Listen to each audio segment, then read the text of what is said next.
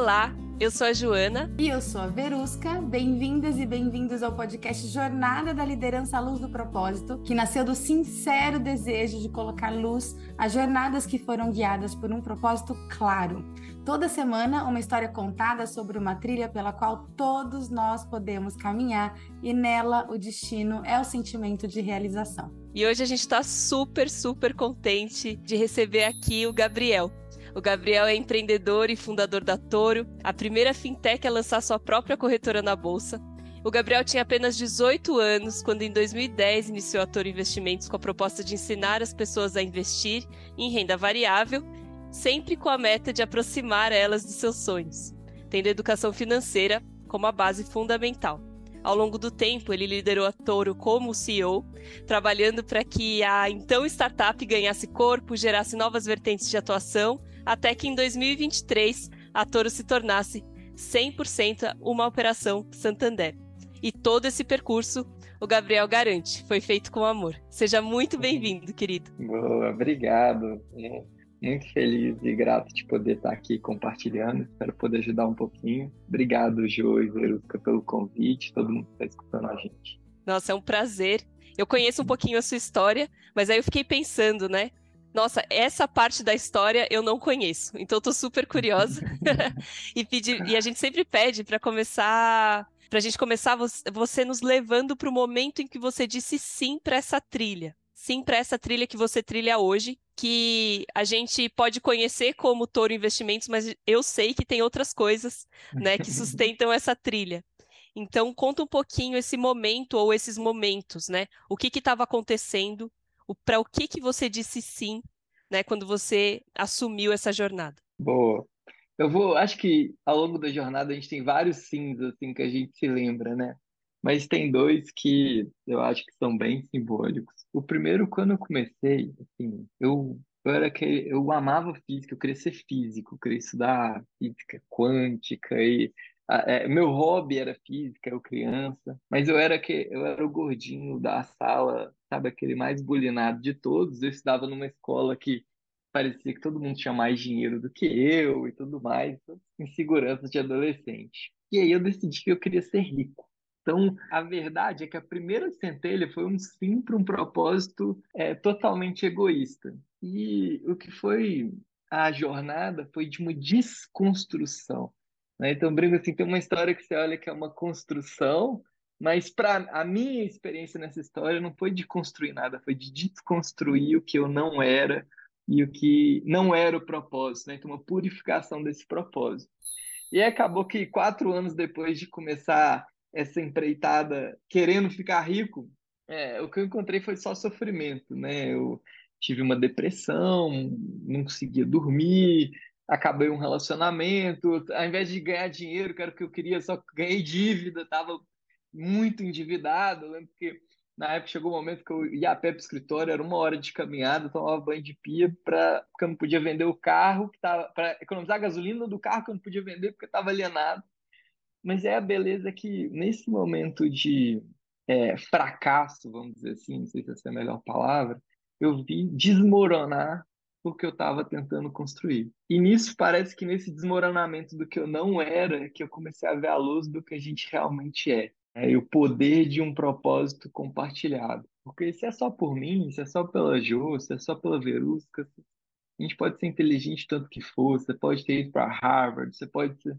É igual você botar óleo de cozinha no motor de uma Ferrari. Você não vai sair do lugar. Agora, se é por nós, se é pela humanidade, se é pelo planeta, ou qualquer Outro símbolo de transcendência da individualidade é a gente ter um poder que a gente nem imagina, né? Então esse foi o meu sim genuíno, né? Então acho que a gente vai ao longo da jornada purificando esse propósito e estou até hoje nisso, né? Até hoje eu vejo quando eu agarro um pouquinho em alguma coisa que não é real, que não é por nós. É, o bom é que a gente tem uma. Eu aprendi a olhar para o painel de controle, que é o seguinte: apareceu sofrimento, apareceu muito esforço, é porque a gente está agarrando o nosso barquinho em alguma coisa que não é verdadeira, e aí é a oportunidade da gente soltar e purificando. Clearing the purples, né? Mas, Perfeito. gente, já começa desse jeito, Jô. já vamos por esse caminho. Mas a gente já vai começar assim, Gabriel. Que lindo! Uau, né? Uau, uau. Eu queria muito explorar um pouquinho esse momento aí, Gabriel, porque é realmente de cair o queixo, né? Para quem. Hum né, conhece um pouco da trajetória da, da Toro, com certeza não sabe, né, todas as, todos os, os meandros emocionais e todas as decisões que você teve que tomar no seu coração, as coisas que você teve que desconstruir, e até hoje, né, que você ainda, é, apesar da, hoje a Toro tá uma operação 100% Santander, e você também bastante envolvido nisso, né. A gente queria te perguntar, assim, porque a gente gosta de sublinhar exatamente esses, esses momentos, né? Como é que, que o que, que você começou a sentir que te levou a se orientar para essa desconstrução de forma consciente? Porque nesse momento de desespero, a fórmula do mundo seria mais desespero. É, uhum. seria mais esforço, seria desistir, seria é, se julgar, né? Ou dizer que você talvez não tivesse, tinha, não tinha que ter ido para esse caminho, ou não tinha competência para esse caminho. Como que então, o que, que você começa a sentir, ou quais sinais começam a aparecer para você sobre essa desconstrução e que o caminho era a desconstrução? Eu acho que todo mundo lá no fundo tem um pedido de amor muito grande, né? E eu me incluo nessa junto com todo mundo. Né? Eu acho que se tem uma boa notícia sobre o caminho do ego, né? Pode usar a palavra que for, mas estou dizendo aqui um caminho egoísta, é que é um beco sem saída. E na hora que você vai chegando perto de não ter saída, você sempre tem a opção de rendição, é? de ficar de joelhos. É, eu estou falando joelho na mente, né? de realmente aceitar é, aquela brincadeira. Eu quero ser feliz e não tá certo. E, e para mim veio com sofrimento, assim. Chega uma hora que é insuportável. Né? O peso do, de um objetivo egoísta é insuportável. Tanto é quantas vezes a gente viu parábolas aí de pessoas que ficam muito ricas, que têm toda a fama do mundo, que atingem tudo e que mesmo assim continuam presos. Continuam... Não sei se todo mundo assistiu o filme do Elvis, é um... tem vários filmes sobre isso, né? mas esse é o mais recente que marcou muito. Assim, a pessoa mais famosa do mundo, mais desejada do mundo, uma das mais ricas e totalmente presa, totalmente, né? É, então foi isso, assim, foi uma falta de opção. E essa é uma oração que eu tenho ainda muito, Jô. Você até estava lá em casa um dia que eu vivenciei uma delas, que eu falo quando eu estou num, numa bifurcação e que eu não sei para onde ir, eu falo assim, olha, é, Deus, e cada um acredita em alguma coisa, eu tenho uma fé é, inabalável, não é religiosa, mas eu tenho essa fé. Então, Deus me deixa sem opção, eu quero o seu caminho. Eu não quero o meu plano, eu quero o seu. É, e se possível, me deixa sem opção. E aconteceu isso. Em dois, é, em 2013, acho que era 2013, eu fiquei sem opção. Ou eu me rendia, ou ia continuar com um brinquedo de pontas afiadas, né? É, dando murro em ponta de faca. Então, acho que foi um pouquinho disso. Muita sofrimento, mas aos poucos a gente vai aprendendo, né? a gente vai ligando o um alerta mais rápido de que não precisa ser assim. E é o contrário, o ego tenta contar uma historinha pra gente que, não, se você não estiver sofrendo, se você não estiver sacrificando, se você não estiver fazendo, correndo atrás. Se você não estiver fazendo, você não vai cuidar do futuro, você não vai conseguir mudar as coisas, não vai. E a minha experiência foi exatamente ao contrário. Quanto mais eu buscava, quanto mais eu, menos mais longe tudo que eu estava buscando, no final era o amor, era a felicidade, mais longe ficava. E quanto mais eu entregava, aceitava a minha função e ficava em paz agora, mais tudo fluía. Nossa, o Marquinhos deve estar tá se deliciando já, né, para fazer essa ilustração.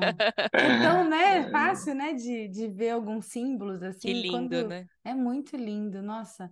E quando eu te escuto, Gabriel, eu vejo assim um movimento de se render, sabe? De rendição mesmo, né? De se entregar, né? É quando você fala, me deixa sem opção, acho que isso é tão poderoso. Né? Nossa, né? muito. Não é? É muito poderoso, né? Me deixa sem opção, né? Ou seja, eu só quero uma opção, né? Isso significa eu só tenho uma saída mesmo, né? E, ah, enfim, quando você fala do ego, né? É, e você fala do, do que é de mim para o outro, né? Eu acho que tem alguns sinais aí que mostram que você estava meio que saindo desse labirinto do ego, né? Para uma estrada é, do propósito, sabe? Você está me inspirando. e aí, quais foram esses sinais que você começou a perceber, né? Quando você começou a fazer esse movimento, né? De se render, de se entregar para esse caminho? É, eu lembro que um dos momentos que eu mais ia me conectando é que nessa caminhada, olha só, como tinha toda essa questão de não ter dinheiro, carro alienado e tal, eu tinha uma caminhada de 50 minutos para o escritório. E eu ia me conectando com o momento presente, sabe? Tinha e, e, e, nessa presença vem uma luz, um brilho, uma inspiração que a gente nem sabe de onde vem, né? Então começava a vir essa sensação de, realmente ver que tem tem algo que chega aqui, mas que não é daqui, né? A gente começa a escutar essa única voz. E aos poucos começaram a aparecer nessa rendição aparecer foram os primeiros funcionários que a gente começava a ter junto, os primeiros colaboradores, né? Colaboradoras.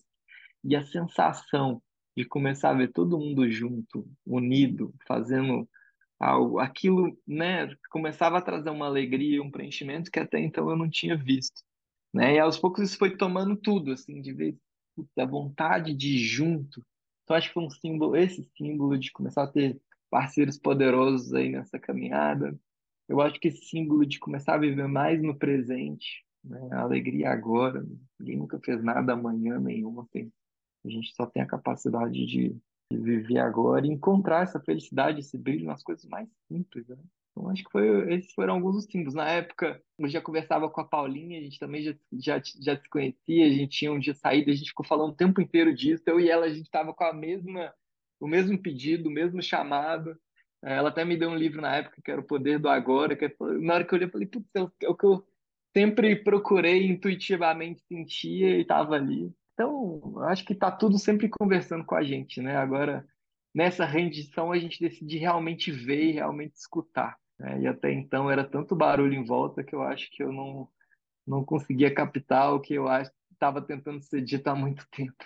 Eu queria aproveitar isso, Gabriel, para a gente não desperdiçar o que você está falando, porque o que você está falando não é uma jornada do Gabriel, né? É uma jornada de propósito que vai encontrar todo mundo aqui, né? Que vai encontrar é, todo mundo que está ouvindo, que vai ouvir, né? É uma jornada única, né? A gente já começou a tatear, né, em outros, em outros episódios, esse fenômeno.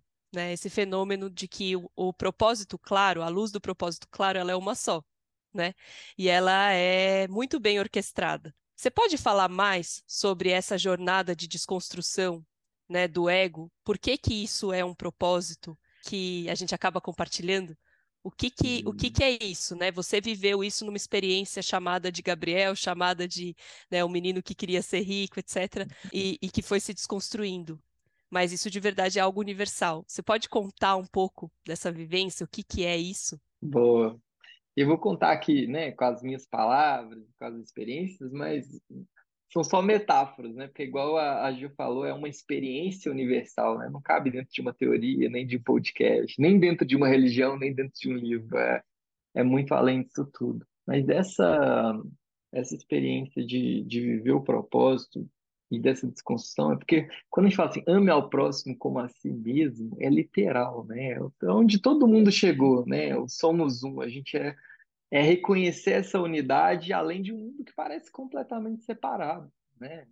É, o mundo ele dá testemunho o tempo inteiro da escassez, de competição, de separação no mundo do empreendedorismo corporativo, então, né? Eu vou contar um até mais recente, que assim, eu continuo nesse propósito, estou caminhando, eu me sinto às vezes ainda um, um, um aprendiz feliz, mas um aprendiz ainda no começo da jornada.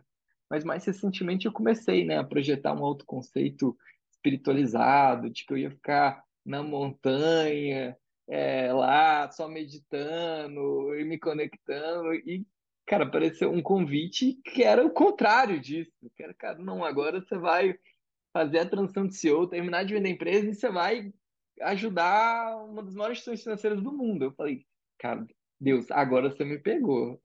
Você vai ter que desenhar, porque eu não vou nem a pau. É... E aí começam os sinais e essa desconstrução, e aí volta para isso, assim, que é até isso é a desconstrução, assim.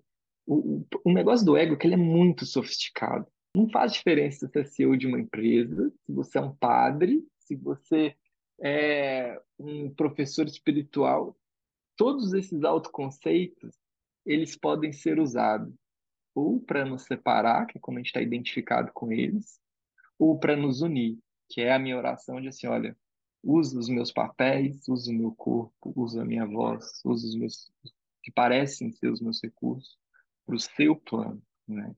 E nisso vem um amor e uma rendição muito grande, né? De sentir a leveza é, desse plano que nos une, que as coisas se sincronizam de maneiras que a gente nem consegue entender, né? E é muito lindo ver isso. A, a gente mesmo, né, Gil? Quantas vezes, de repente, vocês estavam lá em casa e a gente junto, a gente vivendo coisas que a gente nunca. Parecia um que a gente estava vivendo um retiro junto, assim, não tinha nada.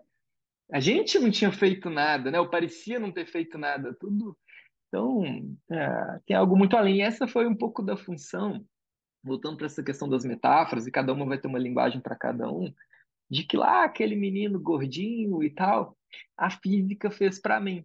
Que era o quê? Quando eu comecei a ler e ver que esse mundo não é objetivo como parece, né, de que é um mundo de percepções, de que eu lembro tinha um experimento que me marcou muito. Se alguém ainda está né, é, com uma mente muito cética para ouvir qualquer coisa, se chama um experimento da fenda dupla, que mostrava que você atira fótons numa parede com dois buracos e se não tem ninguém observando, ele se comporta como onda, que é igual ele passar nos dois buracos ao mesmo tempo.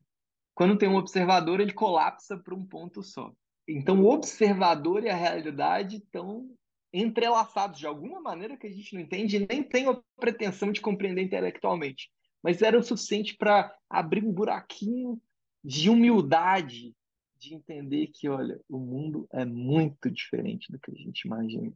Né? Porque às vezes a gente tentando entender, se eu tentar entender com o meu autoconceito de Gabriel, o indivíduo, é igual explicar para uma formiga que ela está num shopping. A gente nunca vai entender o que é o shopping intelectualmente. Mas a gente sabe que o amor vale a pena, a gente sabe que né, o ego é, é, trazem sofrimento e, e a gente só vai realmente aprender isso experimentando, né? Igual a formiguinha não sabe que ela está no shopping, mas ela sabe onde tem água, onde que ela acha o açúcar, onde... Então eu me sinto um pouquinho disso, uma formiguinha no shopping cada vez mais humilde em se entregar para algo que a gente não consegue entender intelectualmente, mas a gente consegue experimentar vivencialmente. Né? Uau! Uau mesmo. Gente, é Pegou a visão? Mas olha só, vamos considerar então, vamos né, considerar esse todo esse contexto que o Gabriel trouxe aqui é um contexto profundo, né? Um contexto que quem se dedica a, a, essas vivências, né? Essas vivências espirituais transcendentes, né? Que, que conseguem explicar um pouco mais o sentido das coisas e da vida, começa a tatear, né? A gente começa a ver que a gente é formiguinha no shopping. Mas vamos considerar isso, considerar que você estava levando isso em consideração, conta um pouco. Então, o que começa a acontecer? Você começa a ver as pessoas juntas, começa a sentir isso, você começa a avançar nesse seu processo de desconstrução, mas a Toro é, evolui, né? E você teve que tomar muitas decisões ou ser, ser apresentado a muitas decisões. Como é que foi, Sim. então, a partir desse momento que você começa, né, encontra Paulinha, o poder do agora, começa a se fortalecer na sua fé ou na sua visão de que você estava sendo regido por um plano maior, o que, que começa a acontecer? Ó, oh, começa as coisas começam a se movimentar muito, assim, né? Então, de 2014, então, tinha esse momento que a gente estava lá, endividado, e numa salinha cheia de barata na área médica de Belo Horizonte. A gente conecta, né? E aí o que parece ser a construção na forma, que eu sei que também sempre tem empreendedores aí ouvindo, que querem ouvir também um pouco da parte. A gente, na época, a gente era uma empresa de educação e análise de investimentos, mas a gente falou, ó, se a gente ajudar as pessoas a não só aprender, ver o que é melhor para elas, mas investir com um clique só, a gente vai conseguir, de um lado, conseguir trazer muito mais cliente, por ser focado em conteúdo, e do outro, a gente vai conseguir ter uma experiência completa. E na época a gente faz essa conexão, é, junto com o que, o que, é a maior corretora do Brasil, e aí a gente entra num crescimento muito exponencial. Então a gente sai dessa salinha cheia de baratas para dois anos depois ser uma empresa que já faturava dezenas de milhões de reais, que tinha centenas de, de colaboradores e tudo mais. E aí nessa construção, é, esse é o ponto assim da atenção, né, de cada momento. O ego ele vai bater na porta de novo, ele continua batendo e ele bate até hoje, né? Mas eu vi em alguns momentos entrando a arrogância, né, de que esse é o ponto, né? O ego ele sempre vai tentar sequestrar o plano de novo. E quando as coisas começam a parecer estar dando certo, é um ótimo momento para ele tentar fazer isso, né? Então eu acho que teve, foram várias ondas e teve uma outra nisso da gente é, decidiu ser a primeira fintech do mundo a abrir a própria corretora, que assim, olhando para trás, tudo se encaixou e foi perfeito, mas naquele, mas assim, analisando, eu acho que teve bastante ingredientes de arrogância nisso, de acreditar que a gente conseguiria é, fazer isso. E essa é a beleza do, do plano é, do Espírito, o plano de Deus, ou como você quiser chamar, porque ele sempre consegue corrigir a rota. É igual um Waze, assim, você errou o caminho, ele vai recalcular e você tem uma rota nova na hora que você quiser olhar. Mas então a gente, essa foi uma das decisões de Zilp, a primeira fintech do mundo a abrir a própria corretora.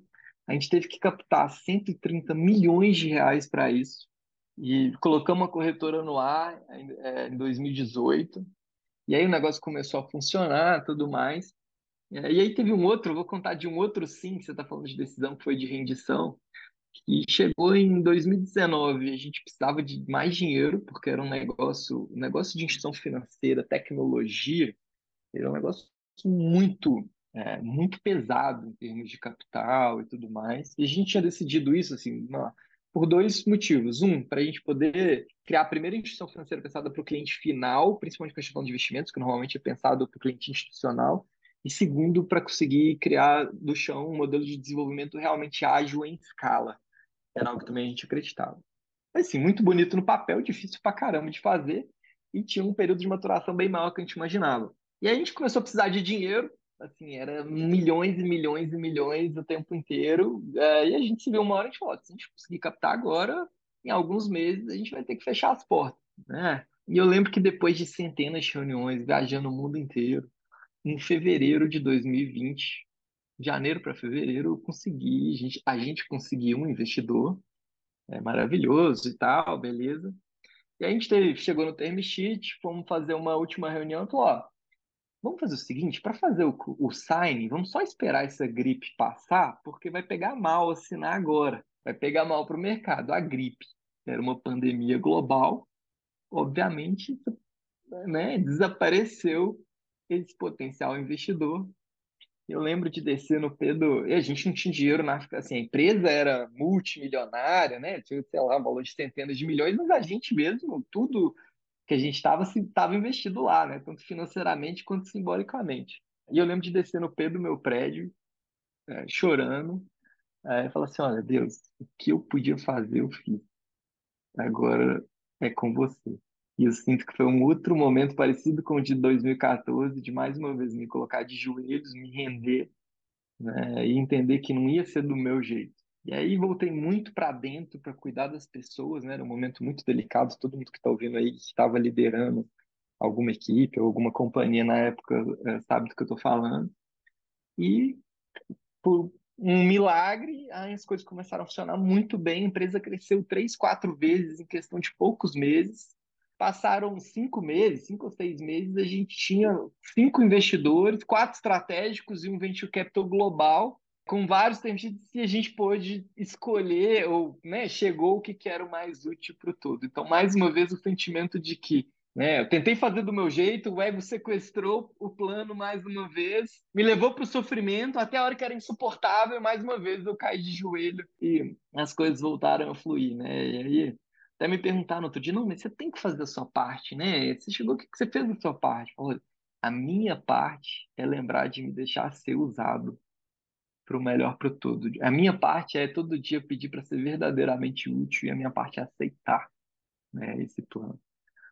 Enquanto a gente achar que a nossa parte é fazer do nosso jeito, a gente vai acabar encontrando sofrimento, vai acabar chegando no, no beco sem saída. E aí a gente sempre vai ter a opção de escolher ver de novo. Gabriel, fico imaginando assim quem está ouvindo a gente agora, né, Jô? Ouvindo você e todos os resultados que você tem e essa coisa de sequestrar, né, de, de ter essa percepção do sequestro do ego e da, do ajuste de rota, né, do, como que, se você pudesse materializar isso em, não sei, em habilidades, em é, comportamentos, em ações, não sei, né, é, em pensamentos, né? Como é que a, a, a quem está ouvindo você agora falar sobre isso é, pode entender como colocar isso na prática na vida dessa pessoa, sabe? É porque eu acho que isso é uhum. tão importante né, conseguir fazer essa tradução para as pessoas que se veem nesse momento, elas até percebem esse momento em que o ego é sequestrado, né? Eu achei, gostei muito desse termo que você usou, mas elas não conseguem alcançar é, esse recalcular de rota. Porque você falou assim, é, existe um recalcular de rota, é quando você vê, quando você enxerga, né, essa rota sendo é, recalculada. É, como é que faz para enxergar essa rota sendo recalculada? Oh, na, na minha experiência que eu vivi, que é muito assim, primeiro vem a humildade de entregar o controle. E essa humildade pode vir por vários motivos. Para mim veio no sofrimento, de chegar num momento tão insuportável que eu falei, tá bom, meu, meu jeito não vai funcionar, é, eu aceito. Né? E, de certa maneira, tem várias camadas, né? Tem essa humildade na época de estudar física, que era um tema que para mim era muito legal. Pode ser para um ler a Bíblia, o curso em milagres, o poder do agora. É, então, sim, acho que essa humildade de entender que a gente é, não consegue compreender o todo e não compreendendo o todo é impossível que o nosso julgamento seja totalmente certo e que a gente tenha o controle da situação. Né? O controle é uma ilusão. Depois dessa humildade, encontrar a paz no momento presente. Porque esse ponto de comunicação, para mim, o ponto que eu consigo abrir o, o Waze, vamos dizer assim, ver qual é a rota agora, é quando eu consigo me conectar no momento presente, e aí vem essa clareza de começar a enxergar o caminho de novo. E assim, para mim, tem esses momentos mais drásticos, né, mais dramáticos que eu comentei aqui, mas esse é um, é um, um esforço constante, né? Então, assim, por exemplo, tinha várias das decisões mais difíceis, vamos dizer assim, é, que eu tomei, difíceis, porque no final não precisa ser difícil, mas às vezes a gente percebe assim, eu pegava para caminhar, é, às vezes ouvir uma música que me reconectava, às vezes conversar com alguém, expor os pensamentos privados, né? Eu e a Paulinha, a gente treina muito isso juntos. Assim. É, e a gente acabou fazendo esse exercício dentro da Toro, a gente tinha eu, é, os principais sócios e sócias, a gente falava assim, não, cara, não tá claro aqui, vamos expressar o que a gente está sentindo, vamos expressar o que cada um tá vendo, para colocar a luz realmente naquilo. E aí cada um vai encontrar a sua, né? Acho que o legal da, da gente estar tá falando de propósito aqui é porque na forma a gente nunca vai se encontrar. Não adianta a gente tentar se encontrar numa religião, num processo, numa linguagem, mas no propósito a gente é capaz de se encontrar e chegar no mesmo lugar. É o único lugar de união verdadeira é no propósito. Então, para mim era como que eu volto para o propósito. E aí cada um vai ter a sua receitinha, a gente sabe o que é, a gente sabe o que, que leva a gente de volta para esse lugar, né? E cada um vai ter o seu, então assim, mas tentem lembrar disso. O que, que me leva para esse lugar de paz? Né? O que, que me leva para esse lugar de, de presença, de alegria, de serenidade? E só que só vai a gente só consegue chegar lá depois que a gente abriu a porta da humildade, porque senão a gente vai continuar tentando agarrar, controlar, né? É, só vem sofrimento desse lugar. Por mais que no curto prazo possa parecer que tem prazer, tem orgulho envolvido, a dor vai vir, é certo. Eu queria muito que você compartilhasse com a gente por que que você sabe que esse caminho foi feito com amor. O que que, né? Como que você experienciou o amor nesse caminho? É. Primeiro, assim, no cuidado da jornada, sabe? Eu sempre me senti muito cuidado né? nesse, quando eu estava com a mente corrigida nesse lugar. Né? E de entender que tão certo quanto quando a gente procura o prazer, o orgulho só, o egoísmo, a gente encontra a dor, também é certo que o amor sempre vem. Né? Ele sempre está esperando a gente. É, isso veio, assim, os, os parceiros poderosos, né? Eu chamo, a gente chama assim, eu falo muito irmão, né? Os irmãozinhos que vêm na jornada, a gente olhar no olho de alguém e realmente se enxergar dentro do outro. Essa, sabe, isso não, não depende se é na Turo, no Santander, na Clear Purpose, no Hacktown, ou qualquer, ou em outro planeta. Nada na forma tem o poder de nos separar, sabe? E essa sensação que às vezes toma símbolos, né? Na, na nossa jornada na Toro teve vários símbolos disso, esses momentos onde a gente entrava numa enrascada que a gente falava, agora ferrou, dessa não tem saída. É, agora né, o bicho vai pegar, e no final a gente falava, não, vamos nos unir, vamos expressar, vamos estar junto, vamos se render.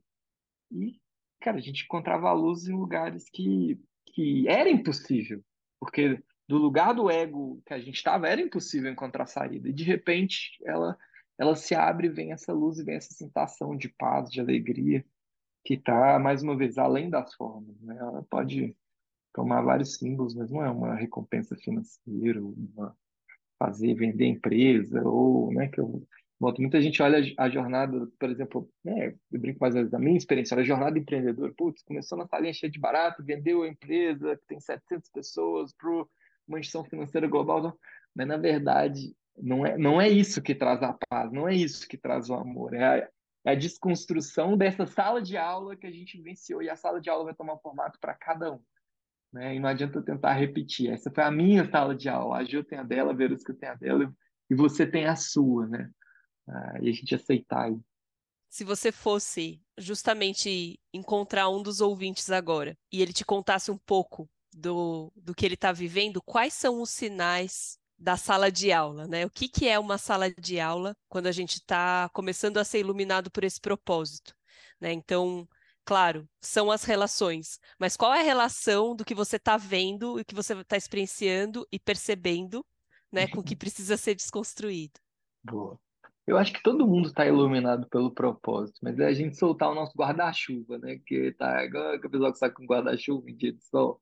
Então, acho que o primeiro sinal, na hora que você solta, tem, é assim, tem um brilhozinho lá no fundo, sabe? Que não tem como.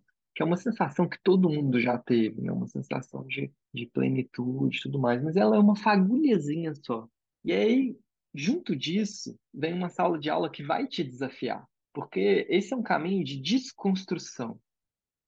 Então, muitas vezes, o que a gente está mais apegado é o que vai parecer estar sendo tirado da gente.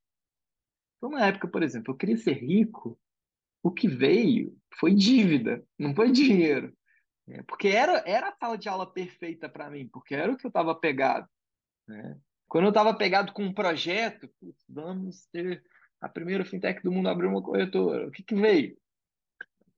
desafio enorme naquele projeto, né?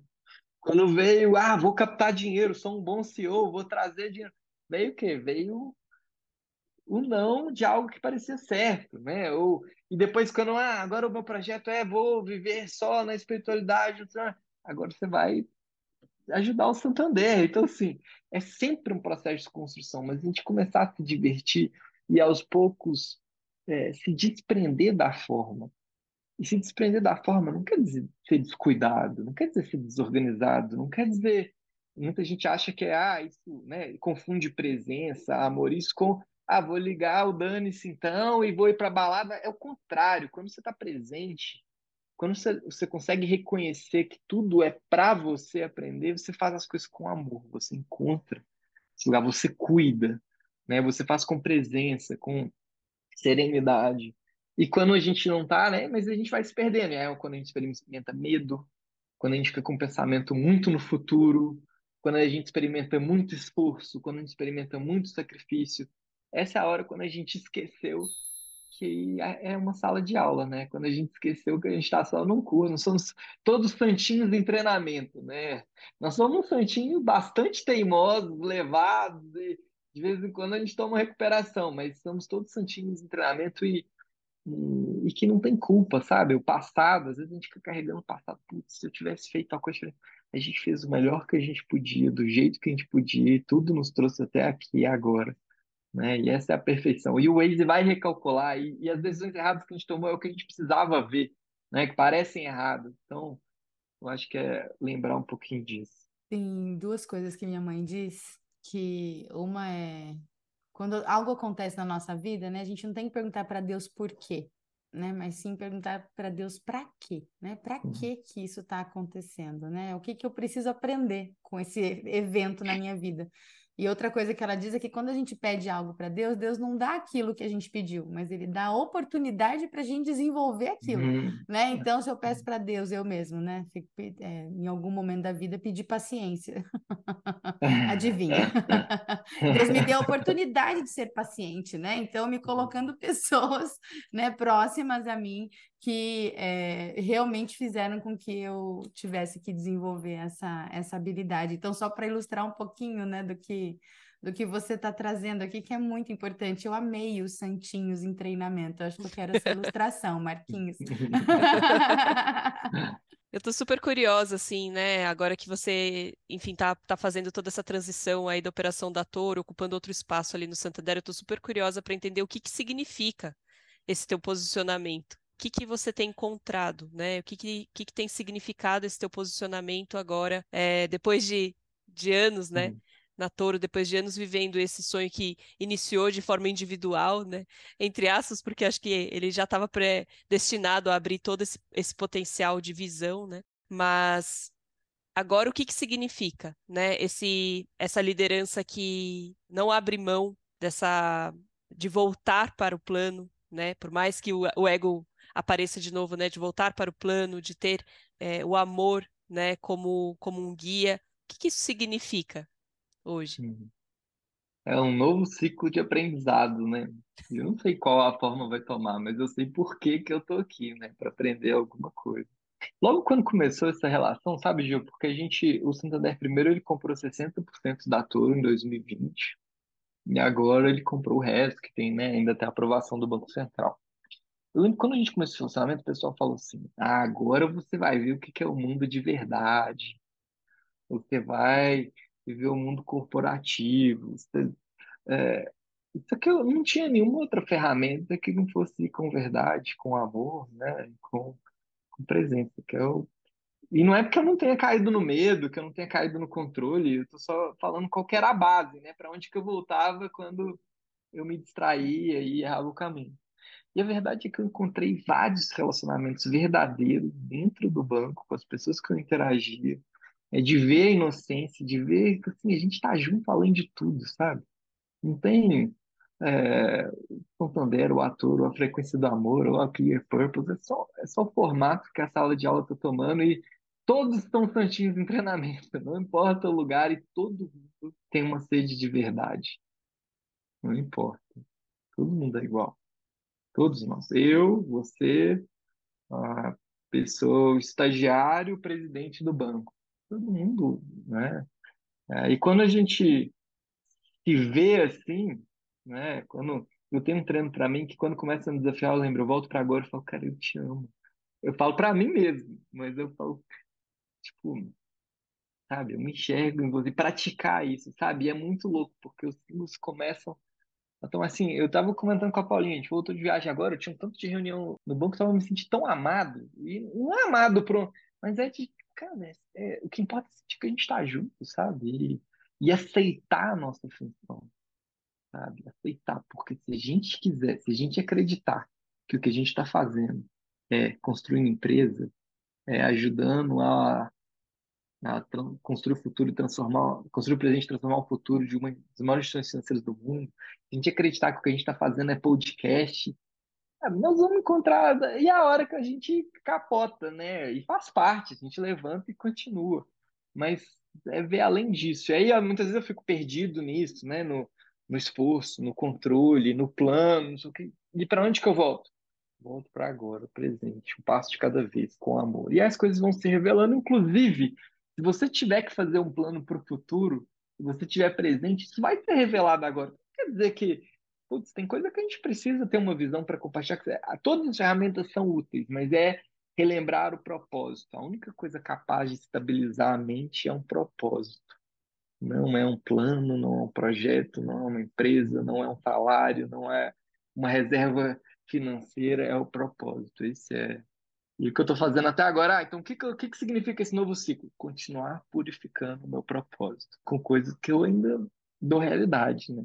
Que fantástico. Esses dias eu li uma, uma definição é, da palavra disciplina que está me remetendo muito ao que você está falando, né? Porque disciplina a gente toma como um sofrimento, né? Mas a disciplina é, vem, do, vem do, da ideia de ser discípulo de si mesmo.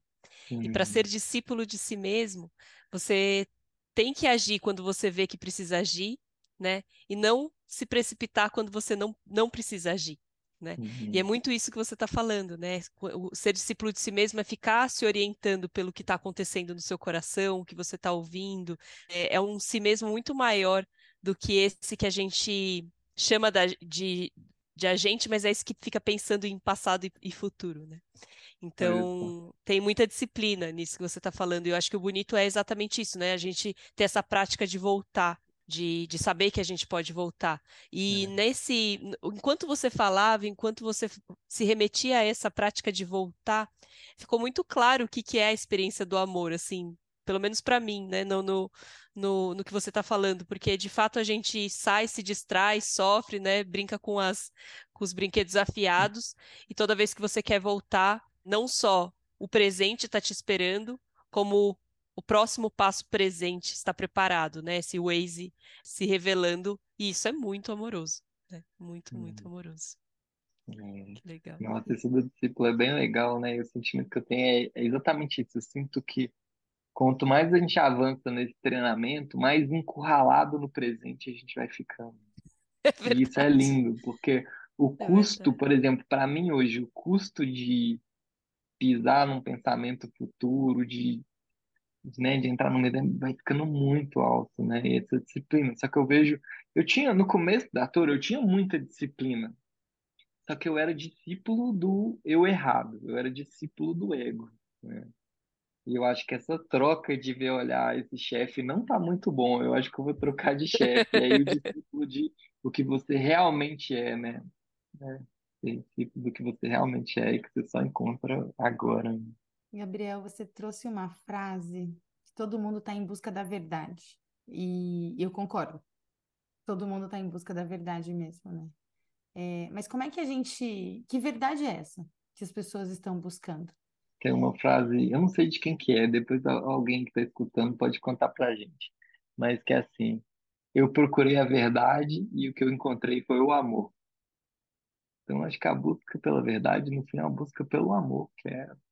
E que, mais uma vez, é uma palavra gasta, assim como Deus, assim como Jesus, assim como fé, mas não é sobre a palavra, é para onde ela está apontando, que é esse senso de unidade, né? esse senso de um propósito que, que, que é real, né? E a gente sabe quando é real e quando não é. A gente consegue se enganar por muito tempo de que, que é, e todo mundo está em busca do amor. Né? Mesmo medo, medo no fundo é só um pedido de amor. Né?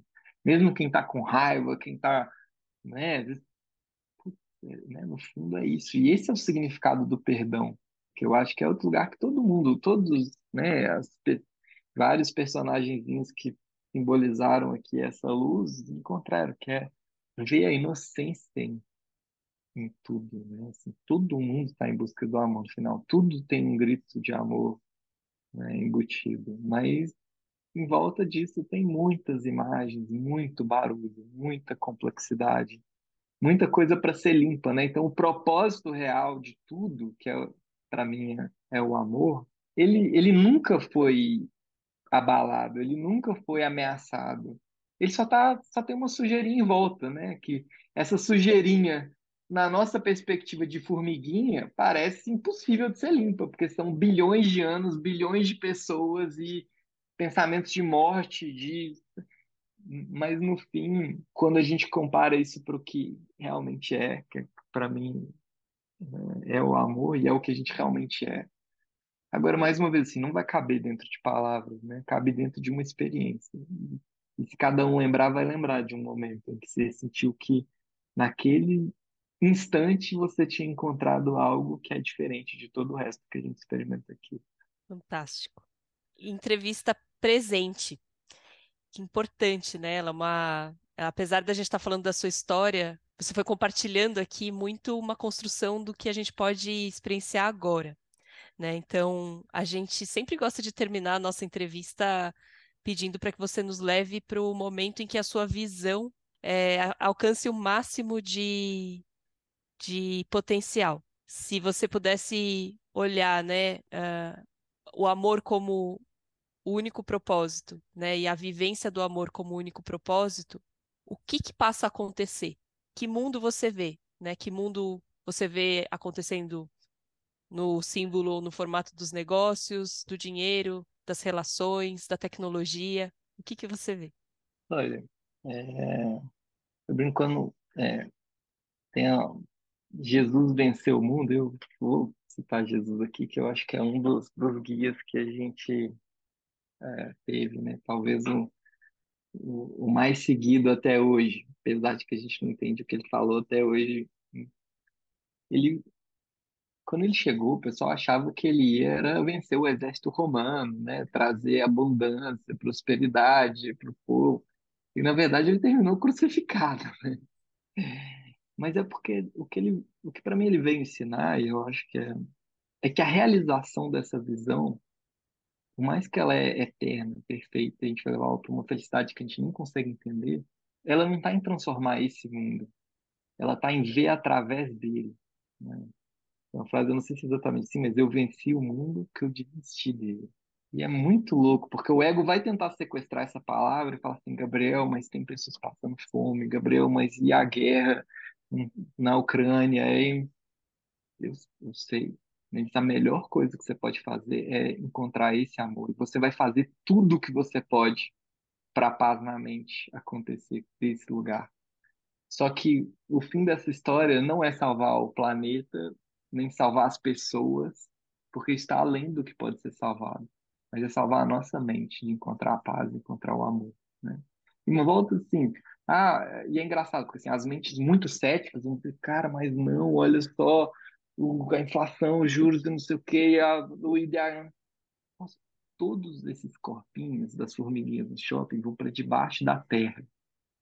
Se você é cético, você acredita nisso. O corpo vai para No final, cara, isso é é, é, tudo muito pequeno perto. Se a gente realmente acredita isso, se você realmente acredita que a gente precisa salvar os corpos que vão para debaixo da terra, não adianta assim. Eu não tenho nada para te falar porque já ferrou. Nosso plano é fracassado. O plano de Gabriel, CEO da Toro, é um plano falido, né? Porque vai acabar debaixo da terra agora. Eu acredito que a gente pode encontrar a paz e o amor agora e que isso vai levar a gente para para um lugar na mente que a gente nem consegue imaginar e que está muito além do que pode ser visto. Então, para mim, essa é a visão definitiva mais linda que pode existir.